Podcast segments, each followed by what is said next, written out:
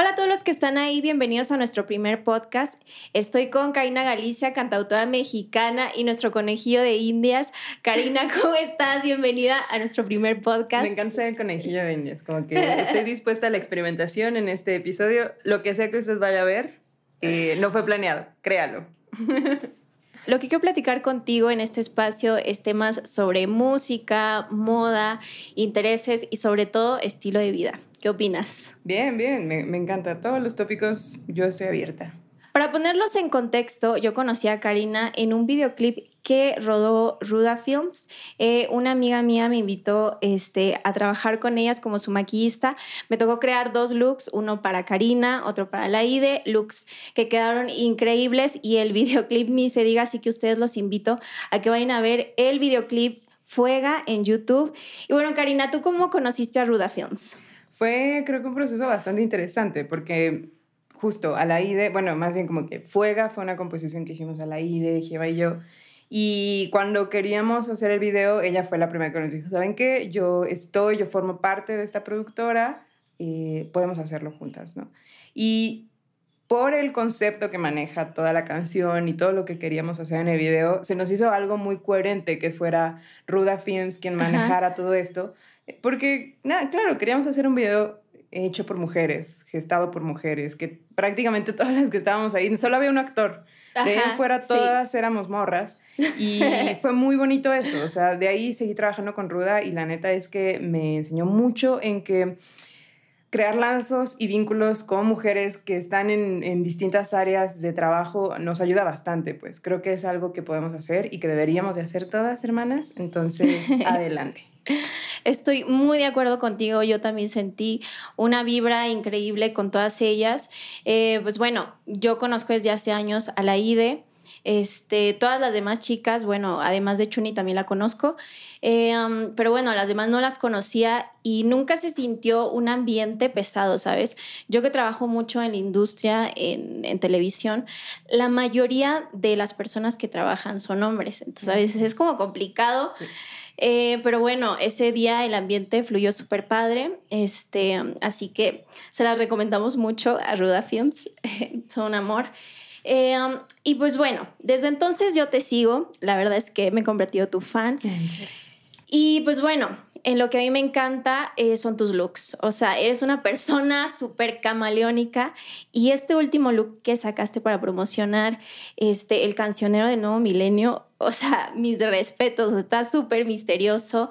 Y pues bueno, quisiera que me platicaras cómo es que creaste este concepto. De hecho, muchas gracias por ese cumplido, porque genuinamente siempre he creído que es las cosas, de las cosas que más me cuesta trabajo, como cuando yo empecé en la música, em, uno de los productores con los que trabajé, que fue Miguel Insunza, me dijo, todo está muy bien, pero necesitas como una imagen que te represente. Y él fue el primero como que me empezó a, como a hacer hincapié en la necesidad de esto, de crear el personaje y de estar como dentro de... Y como que traté de, trato todos los días como de ver qué hay, qué está pasando en la moda o en el maquillaje o en lo que sea, ¿no? Como aparte de que lo encuentro algo divertido, realmente me gusta estar haciendo eso, me gusta buscar ropa y demás em, y expresarme a partir de ello, siento que es algo bien importante. Y justo lo que quería hacer con este look del cancionero, que son como los trenzones. Sí, y, wow. Y así como transparencias y, que, y demás, era un poco como jugar con esta onda de, em, como jugar con la feminidad a partir de la exageración de muchas cosas, ¿no? Como por ejemplo, yo ahorita no tengo, pero en su momento tuve el cabello muy largo y quería como que el cabello en las fotos se viera como extremadamente largo. Eh, tengo tatuajes, entonces que todas las prendas que yo usara de una u otra manera mostraran también los tatuajes, o sea, que no mostraran nada más mi cuerpo, sino que mostraran como todo esto. Em, el maquillaje también que fuera como algo un poco que, que, me, que me hiciera sentir cómoda, pero a la vez que si fuera como un poco más dramático, como ponerme piedritas y cosas así. Jugar más con estas cosas porque por mucho tiempo yo me sentí peleada con el rollo de, no sé, creo que todas vivimos la feminidad desde distintos ángulos, ¿no? A mí me pasaba que yo era la tomboy un poco. Ok. Entonces como que maquillarse y eso era algo que no, que estaba mal visto o que implicaban otras cosas, otras cosas connotativas. Entonces, como que toda mi adolescencia nunca jugué con el maquillaje, no me aprendí a maquillar realmente ni nada. Eh, hasta que después pues ya como que me interesó más. Y ahora lo veo más como que no, en realidad el maquillaje es una forma de expresar lo que tú quieras expresar y jugar con ello y perderle el miedo y como ponerte cosas en la cara. Entonces como que quería, sí quería que esta portada se viera más en ese mood, ¿no? Que fuera como, nunca lo he hecho, lo quiero hacer y lo quiero hacer como en dramática un poco em, para gozarlo, o sea, para disfrutarme, para que yo me sienta bien con esas fotos y que vea las fotos y diga, claro, eso también soy yo, ¿no? O sea, em, como que me gusta mucho eso. Y también me basé mucho como en lo que hace, por ejemplo, Lian Lajaba, Sinai Pan, que son dos eh, cantautoras también de otros lugares, que ellas también como que exageran mucho con sus peinados y con su maquillaje y demás. Como que me, me gustó mucho esta idea, ¿no? Y poco a poco estoy tratando como de implementarla y de ver qué rollo. Sigo en ello, sigo en ello. Ok, ok. ¿Y, y consideras que este look eh, que, que acabas de sacar lo vas a seguir utilizando? O sea, como que obviamente no igual, o sea, irlo cambiando, pero ¿te vas a ir por esa línea o aún no sabes? Yo creo que todavía esta temporada sí, porque siento que es como la temporada del cancionero del nuevo milenio, que es mi último disco, entonces vayan a escucharlo a todas las plataformas. Así es. Eh, me gusta mucho, o sea, me gusta mucho como las trenzonas acá y ponerme piedritas, entonces como que voy a irlo modificando dependiendo del, del lugar, pero sí, va a estar un rato ahí hasta que quién sabe qué vaya a pasar con el cabello y con todo lo demás, también lo iré viendo, pero sí. Y bueno, una cosa que, que, a mí me interesaba mucho saber sobre este, este look, ¿cuántas personas te ayudaron? O sea, porque, o sea, está muy cañón, de veras, amigos, tienen que ir a verlo. Fue un trabajo en conjunto. Eh, para empezar de Indra, Indra Arres, que es una eh, fotógrafa y, eh, que hace arte digital de Jalapa, Veracruz. Ella, bueno, con ella fue con la que platiqué acerca de esta idea. Eh, estuvimos viendo referencias y ella nos dijo que necesitamos a un stylist. Yo nunca había considerado eso, ¿no? Porque en realidad nunca lo había hecho. Entonces llegó a ayudarnos y a salvarnos José García, que también es un chico bastante creativo de la ciudad de Jalapa, que hace styling, hizo, le hizo styling a Brati, por ejemplo, para muchos de sus videos y demás y que también tiene como una onda muy 2000, como que está eh, buscando mucho las tendencias. Entonces, okay. él fue el que nos ayudó y junto con su equipo creativo. Y lo de los trenzones fue eh, Paloma Malandra, que también todo fue hecho en la ciudad de Jalapa. Okay. Entre los tres, fueron como los tres pilares para decir, a ver, estos colores, eh, José me maquilló, eh, Paloma me peinó eh, y hubo dos vestuarios que también como que él se encargó de conseguir. Eh, fue un poco como la idea de los tres y también de imaginar cosas, o sea, como de, eh, de buscar las velitas, de ir y hacer cositas, Ajá. o sea, como que todas esas cosas.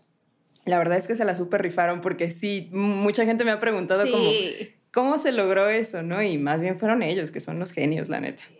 Obviamente, entre genios se crean cosas increíbles. ¿Verdad? Porque se creó Fuega también. Se creó Fuega también, o sea, y pues muchas cosas lindas. Algo que me gusta mucho de este look son las trenzas, porque aparte es algo muy de la cultura mexicana, pero lo que me gustó es que tú le diste un giro diferente, o sea, porque creo que todos estamos súper acostumbrados a ver las trenzas típicas de Frida Kahlo, no están mal, pero ya están como muy usadas, ¿no? Entonces tú utilizaste un estilo de trenzas más como de la cultura mazateca, de estas trenzas que pues creo que todas usamos dos colitas este, a los lados. Eh, y pues bueno, no sé si sabías que también el look de Leia de Star Wars fue inspirado en las trenzas de las Adelitas de la Revolución Mexicana. ¿En serio? O, ajá, o sea, yo no sabía y está, ese tema está súper padre. Está muy loco porque justo cuando estábamos haciendo las fotos, como que estaba el inside joke de, ah, la princesa Leia, ¿no? Y Ajá. Pero creo que pasa muchas veces eso de que no nos damos cuenta de qué tanto inspiran nuestras raíces a otros lugares y a otras cosas, ¿no? Por ejemplo, no sé si te lo han dicho también, pero las dos tenemos los ojos rasgaditos, ¿no? Ajá. Y muchas veces es como, pero ¿quién de tu familia es oriental o lo que sea? no, más bien es que nuestras descendencias, que son indígenas, también tenían sí. los ojos rasgados, o sea, básicamente es así, ¿no? Y, uh -huh. y que me gusta mucho que toques ese tema, porque justo rescatar y transformar y adecuar pues lo, lo, que, lo que hemos usado desde niñas, básicamente a todas nos peinaron con trencitas en algún sí. momento, eh, y adaptarlo a, a, lo que hacemos y a lo que nos, nos gusta vestirnos, creo que es algo muy bonito, porque al final todo eso que vemos de otros países y demás, que nos inspiran también en algún u otro momento lo están sacando de sus raíces, ¿no? O por lo menos me gusta pensar eso. Entonces, nada, se me hace muy bonito que cada vez nos vayamos dando cuenta de todo lo que puede inspirar nuestras raíces. Así es. Y pues bueno, también eh, las trenzas forman una analogía muy padre en nuestra cultura que es eh, cómo las relaciones personales crean pues vínculos más duraderos y más fuertes. O sea, es una analogía muy buena de las trenzas, o sea, mm. y creo que eso es bueno porque creas ese tipo de relaciones con las personas con las que te rodeas, ¿no? Creo que ahora le tomaré más, más valor simbólico del que estaba planeado. Es, que siento de verdad esa vibra en, en tus redes sociales, que de verdad creas ese tipo de relaciones con las personas con las que trabajas. No sé, eso me da, no sé tú qué piensas. Pues mm, sí me ha ayudado mucho el, crear como un vínculo especial con la gente que me ve, porque siento que al final de cuentas, si no todo se vuelve muy impersonal y las cosas se vuelven medio raras en las redes sociales. De por sí las redes sociales, pues es, es, una línea, hay que irnos con cuidado con ellas, no, no creer todo lo que vemos en ellas tampoco. Eh, porque pues todos nos las pasamos mal. Y lo que sí me, he procurado en las redes es también hablar acerca de eso, ¿no? O sea, cada vez que hago en vivos y que la gente está escuchando que estoy cantando y demás, procuro decir como, oigan, la neta, este, yo también, no sé, ayer me sentía mal o me dio ansiedad o lo que sea, como hablar acerca de estas cosas y entender que todos estamos pasando por procesos bien diferentes y bien complicados al mismo tiempo. Y eso hace que empatices con otras personas, ¿no? Que no solamente es como, ah, claro, a mí me va súper bien en la vida, sino a todos nos va bien a veces, a veces no. Y está bueno perder la pena de contar esas cosas también, si es que tú te sientes cómodo contarlo.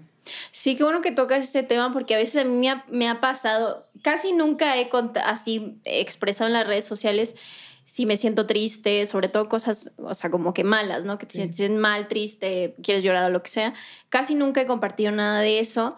Y, y, me resulta como extraño, no sé si realmente es raro, o sea, compartir ese tipo de cosas, justo tú dices que no.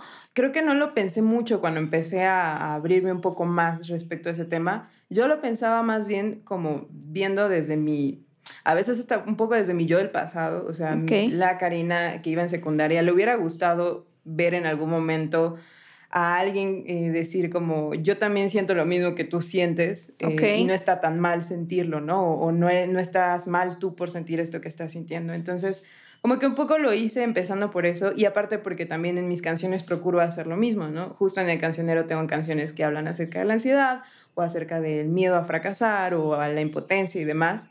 Eh, claro, con palabras más bonitas que esas. Este, y a la gente le gusta y, y, he visto pues que me escriben y me comparten cosas como, oye, me, me, llegó esta canción, ¿no? Y eso se me hace como un gran honor y a la vez una gran responsabilidad para decir, eh, no está tan mal decir esto, pero tampoco hay que decirlo tan a la deriva o respetar como el momento en el que yo lo quiera hacer, ¿no? Igual y hay un día que sí me siento genuinamente mal y ese día no lo voy a decir, hasta que pase tiempo, ¿no? O sea, como un poco escucharme y ver qué tan cómoda me siento dentro de las redes sociales para compartir lo que siento también. Pues sí, está intenso. A mí me ha resultado complicado abrirme un poco en las redes sociales, pero lo estoy intentando. Poco a poco he ido cambiando un poco mi vibra y me ha gustado, me ha gustado bastante. Un tema que tocaste hace ratito, eh, retomando lo de hace rato, ¿verdad? Eh, eh, fue que me dijiste que los vestidos que estabas eh, utilizando que tenían transparencias, eh, que querías que se vieran tus tatuajes, ¿no? Eh, veo que tienes muchos tatuajes. yo siempre he querido hacerme uno, ah. pero no sé, me ha dado miedo y realmente creo es que no he sabido qué tatuarme. O sea, una vez, o sea, hace muchos años, eh, yo quería tatuarme algo que se tatuó mi hermano, o sea, como de esas veces que le quieres seguir el juego a tu hermano, quería hacerlo, pero ya nunca lo hice.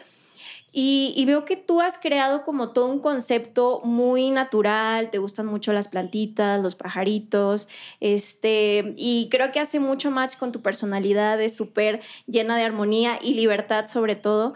Y quisiera que me contaras tu experiencia de, de todo este proceso, ¿qué significan para ti los tatuajes? Creo que desde muy pequeña fue algo que me llamó mucho la atención cuando, cuando eran mis cumpleaños de niña, eh, íbamos al mercado a comprar esas plantillas de, de mm, que le raspas y te sale un tatuaje, ¿no? Yo me acuerdo que había muchas de esas y yo a mí siempre me ponían una de esas como para mis primos y a mí y siempre me llenaba de calcomanías. No sé cómo no lo vieron venir mis papás, pero había un trato, entonces en cuanto yo pudiera eh, vivir yo sola y mantenerme, yo me podía hacer lo que quisiera.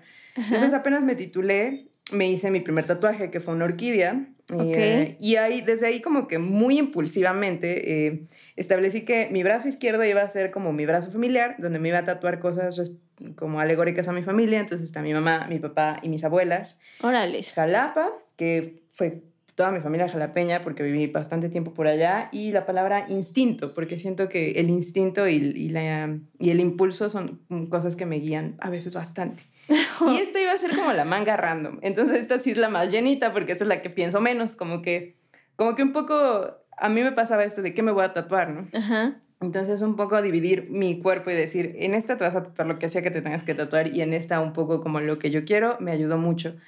Creo que al final de cuentas está, es muy válido que todos nosotros tengamos miedo de saber cuál va a ser el primer tatuaje. Siento que es la decisión más difícil, Ajá. definitivamente. Pero a partir de eso, creo que conforme la marcha eh, fui como decidiendo que me gustaban cosas hasta que después me di cuenta que había muchas plantitas y muchos como animalitos y demás y dije, bueno, le voy a seguir más bien por allá Em, y tengo planeado en algún punto hacer un disco que se llame La Botánica del Cuerpo o, o algo por el estilo, a partir de las florecitas que tengo y demás.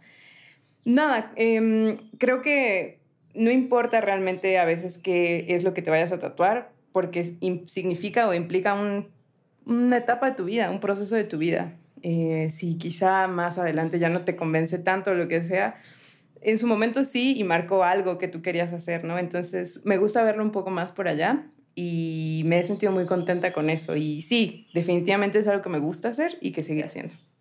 Esto me recuerda mucho una filosofía de las witchas, que es unas brujas este, de luz modernas, y me encontré con un ojo de luz que se parece mucho a un tatuaje que ahorita no lo pueden ver, ah, pero... Es que está acá. Ajá, pero lo pueden ver en sus redes sociales.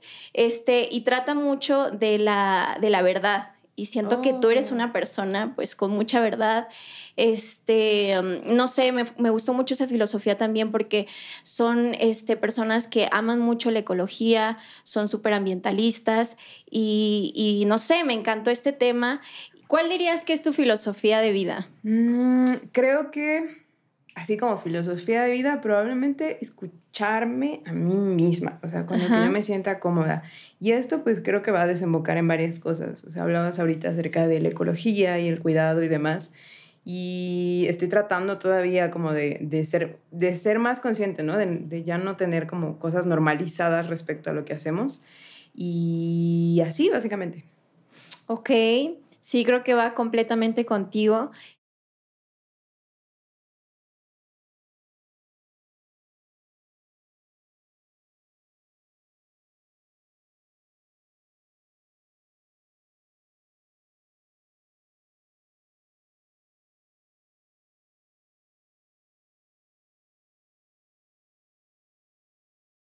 Eh, me gustaría saber qué tips me darías tú eh, de comida. Hmm. Eso está muy loco. Creo que, creo que lo, que lo que más me ha costado aprender, que creo que también por eso sería un tip, es no, no sentirse mal cuando queremos comer algo que a lo mejor está fuera de lo que teníamos planeado. o que a lo mejor eh, para nosotras implicaría como que sea algo más grasoso o algo más con calorías y demás. Em, creo que eso sería como mi tip, ¿no? A veces, a veces es bueno, a veces el cuerpo también lo pide.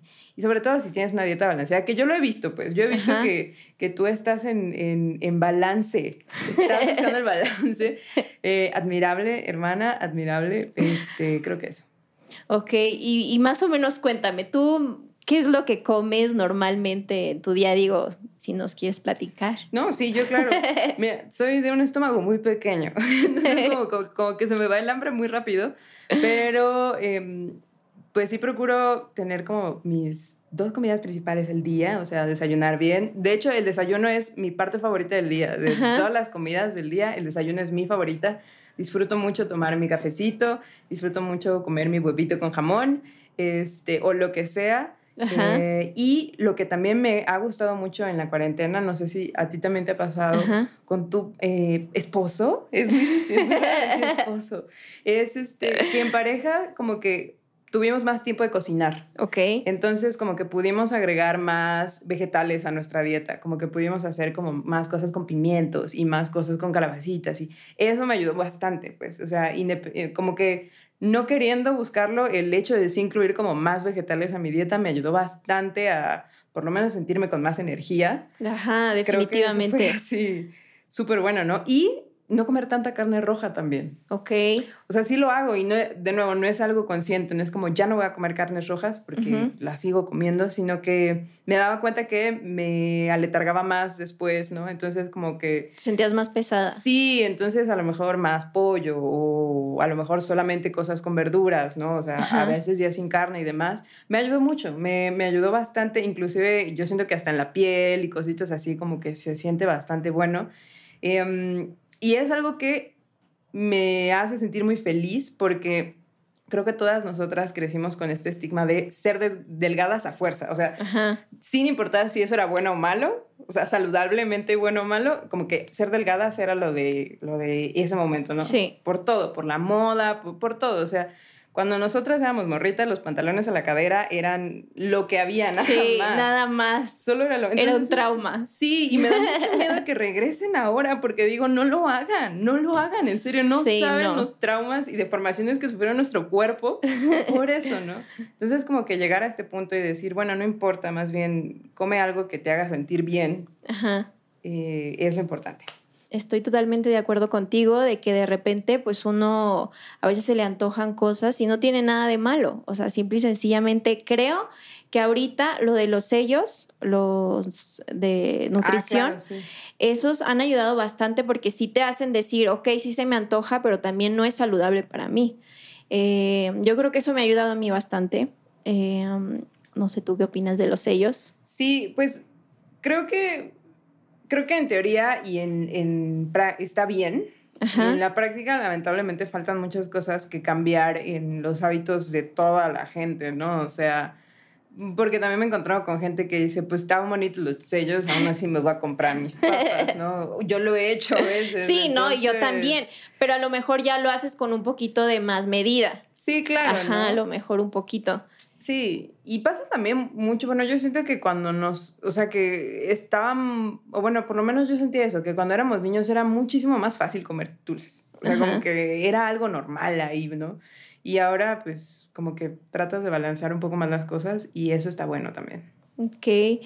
A mí me gustaría también que hicieran algo, sé que ya lo hicieron, o sea, el tema de regularizar lo de las bolsas de plástico, ah, esas cosas, pero no regularizaron, o sea, esto de ser saludable a veces también es complicado, porque por ejemplo, yo, yo como, consumo mucho yogurts, quesos cottage y esas cosas, y el empaquetado es plástico. O sea, y eso no se ha regularizado y eso me estresa un poco porque en mi alacena tengo un montón de envases de yogurt, o sea, no tienes una idea. Trato de reutilizarlo, pero a veces es complicado y me causa como de, ¿qué hago? O sea, sigo intentando ser saludable o, dejo de tener tantos plásticos, ¿no? O sea, me estresa un poco, la verdad. En general, todo esto acerca de la producción de plástico y demás, o sea, justo hace apenas fuimos a una panadería muy famosa aquí en la Ciudad de México y por la pandemia todo cada uno de los panes estaba embolsado, o sea, literal cada uno de los panes, y había que más de 100 panes ahí, ¿no? Entonces,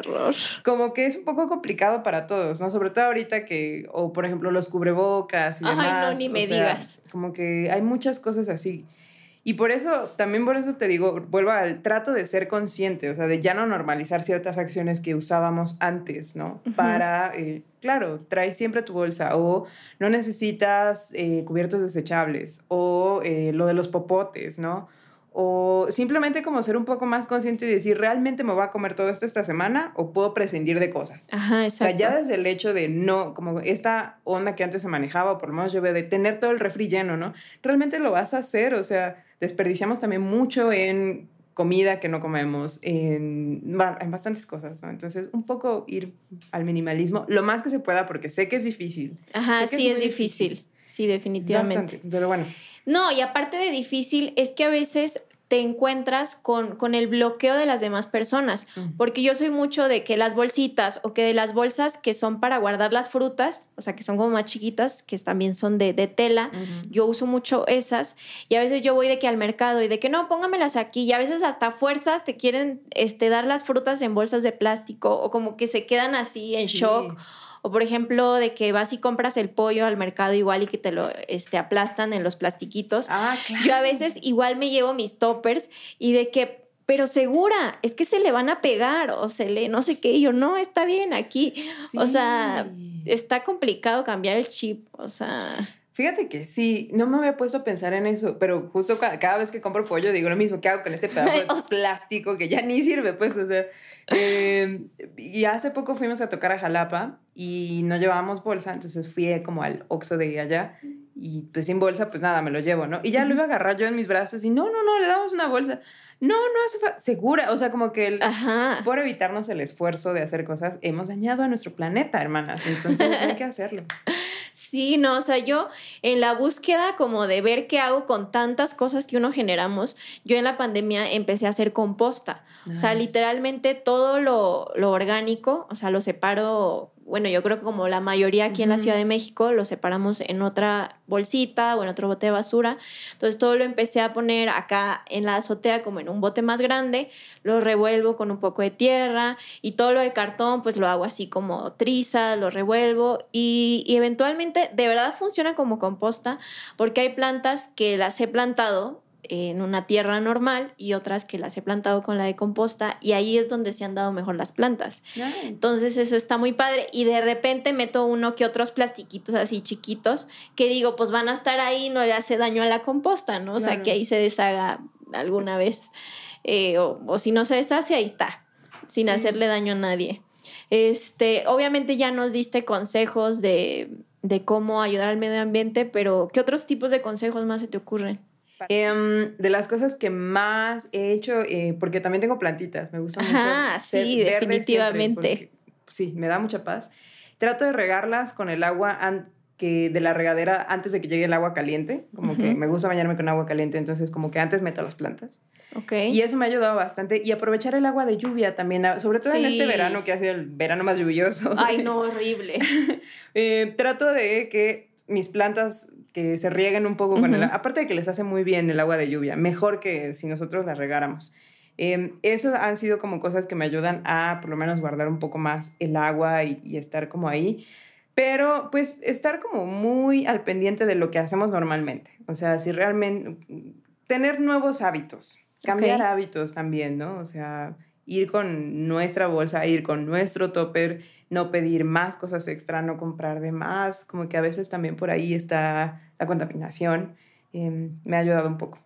Sí, ahorita que mencionaste el tema de las plantitas, a todos los que no nos están viendo, aquí al lado tenemos una plantita gigante. Eh, la verdad está súper padre. Em, y aquí en la terraza, la verdad es que también queremos llenar de plantitas. Veo que tú en la mayoría de tus posts en Instagram, en el 90% yo creo que sales con plantitas. O sea, eres una madre tierra. O sea, Está muy padre, la verdad. Muchas gracias. La verdad es que fue consecuencia de la pandemia. Sí, este, sí. exacto.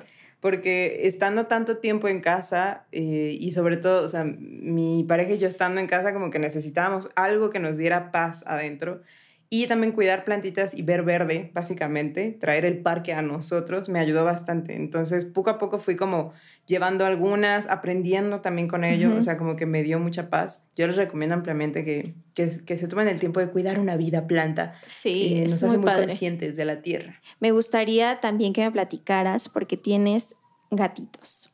Yo alguna vez tuve gatito algunos años, pero me da alergia. O sea, amaba a esa gatita, era súper hogareña, fue mi primer gatita. Eh, se la di a mi hermanita porque cuando la conoció la amó, entonces no pude decirle que no a mi hermanita. Me puse a investigar un poco el tema como para saber esto de las alergias y me encontré con que los gatitos siberianos este, pues crean un poquito de menos alergias. Este, veo que quizá tú tienes un gatito siberiano, ¿o no? Sí, bueno, en realidad Aquí, es, aquí el plot twist de la historia. Los dos son, tengo dos gatos y los dos son iguales. Entonces, probablemente al que viste hayan nacido a los dos, solo que en distintos momentos. Y sí, o sea, son gatitos peludos, o sea, son gatitos muy, muy peludos. Y de hecho, mi novio también es alérgico a los gatos. Y su hermana también.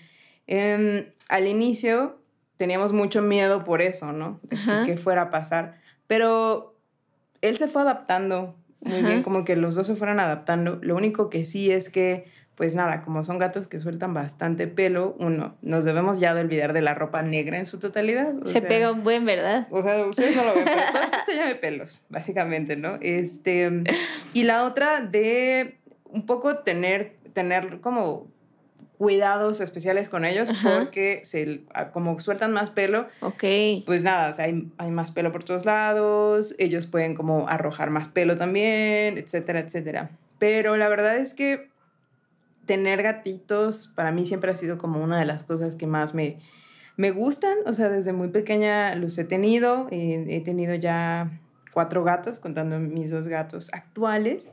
Y me gusta mucho, realmente es algo que me gustan mucho los animales, a mi familia le gustan mucho los animales, em, como que siempre nos enseñaron a amarlos y a respetarlos y a ayudarlos cada vez que podamos. Entonces, mi gran sueño, de hecho, es cuando yo sea viejita y tenga como un espacio más grande y pueda tener como un, un país, iba a decir, un parque o algo, un país, eh, es eh, ser casa pasante de gatos, o sea, como, como llevar gatos ahí, que sea como un mini micro refugio y bueno, después como poder acomodarlos. Como que soy muy así con los animales, me dan mucho sentimiento. Lloro, lloro con los videos de animales que se encuentran en la calle, además yo así soy la peor en eso.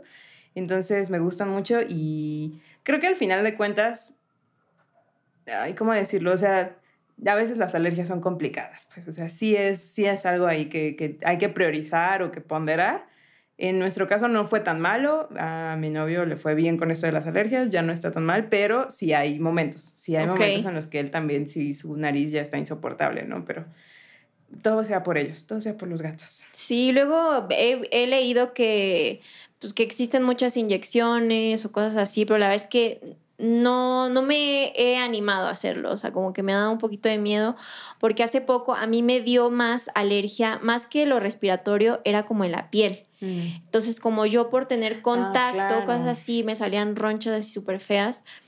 Y pues bueno, espero algún día este, hacerlo porque la verdad es que los gatitos, bueno, se llamaba Lisa, mi gatita. Eh, no sé, la amaba mucho, no sé, tienen una vibra muy interesante los gatos, como que aparte son súper inteligentes y, o sea, les pones su arenero y ni siquiera les tienes que decir, o sea, ellos automáticamente saben que se tienen que hacer ahí.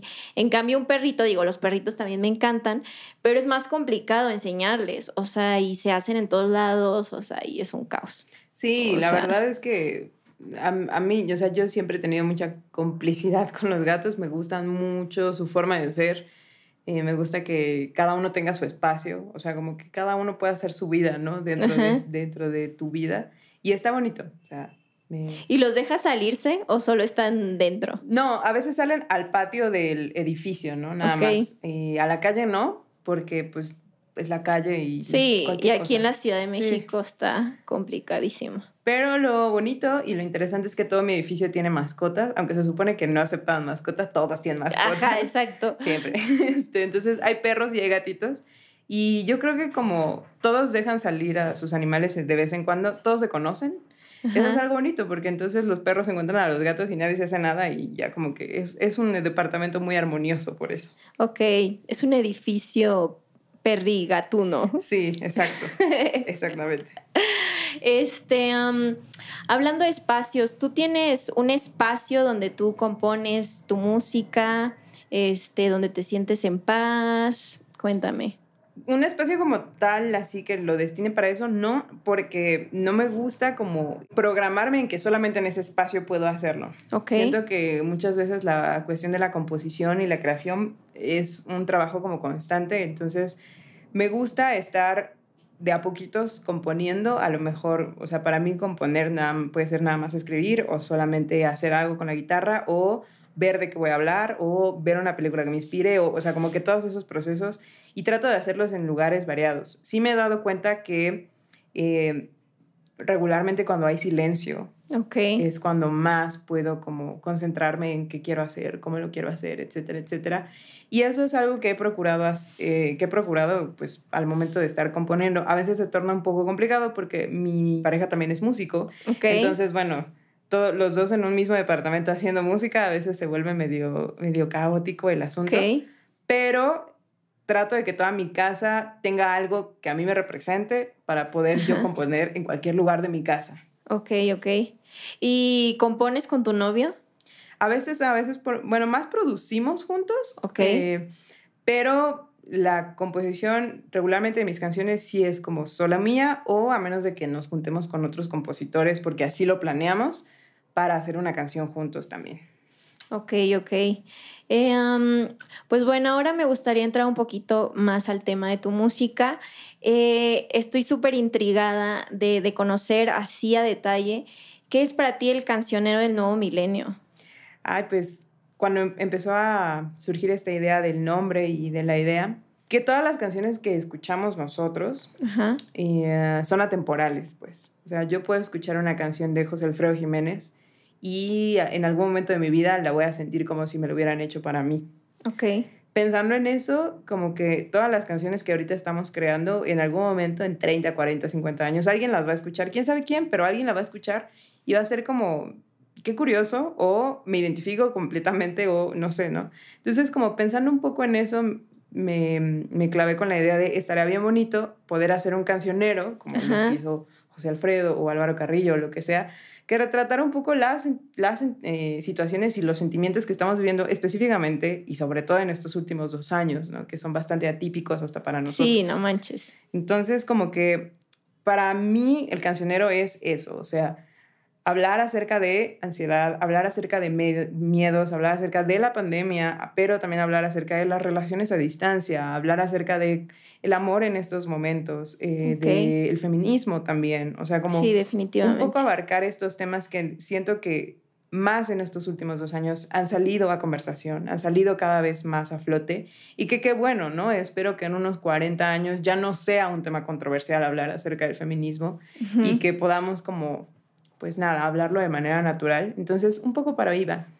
Ok, sí, definitivamente va mucho con tu personalidad, o sea, eso lo sentí, o sea, desde el primer momento en que te conocí y, y creo que la forma en que lo expresas es, es de una forma como muy bonita, o sea, porque Mm. luego hay, hay personas que, que no lo saben expresar, entonces yo creo que es muy padre que tú, que eres una influencia, este, puedas decir eso en las letras, ¿no? Para que inspires como que pues a más personas, ¿no? Que sepan cómo hablar del tema. O sea, eso me parece algo súper padre.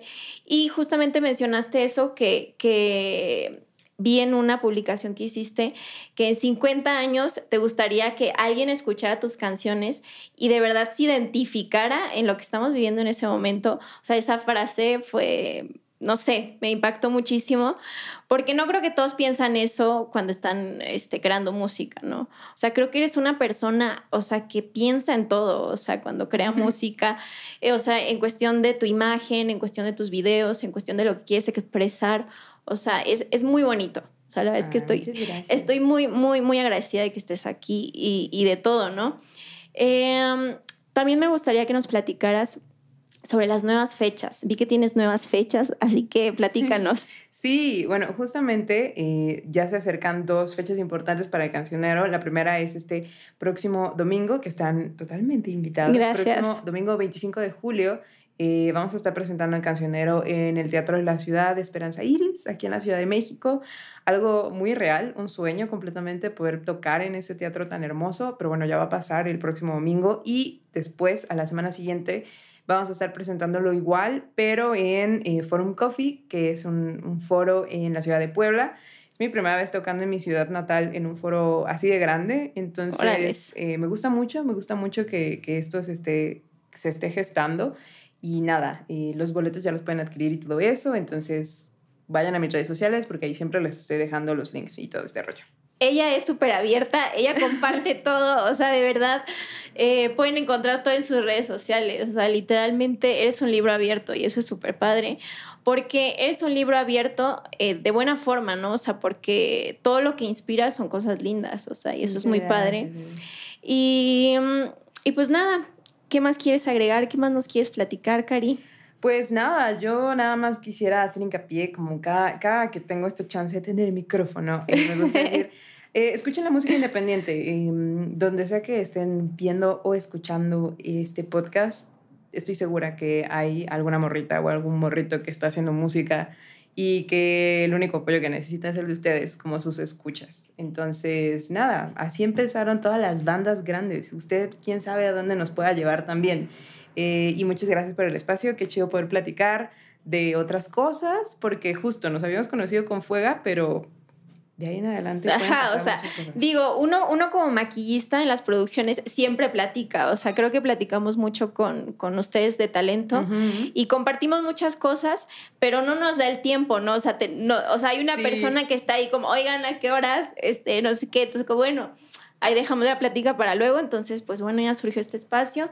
Eh, muchísimas gracias por estar aquí, por compartir todo esto y pues abrirnos tu corazón. Y pues a todos ustedes, muchas gracias por escuchar este primer podcast. Eh, nos vemos luego. Bye.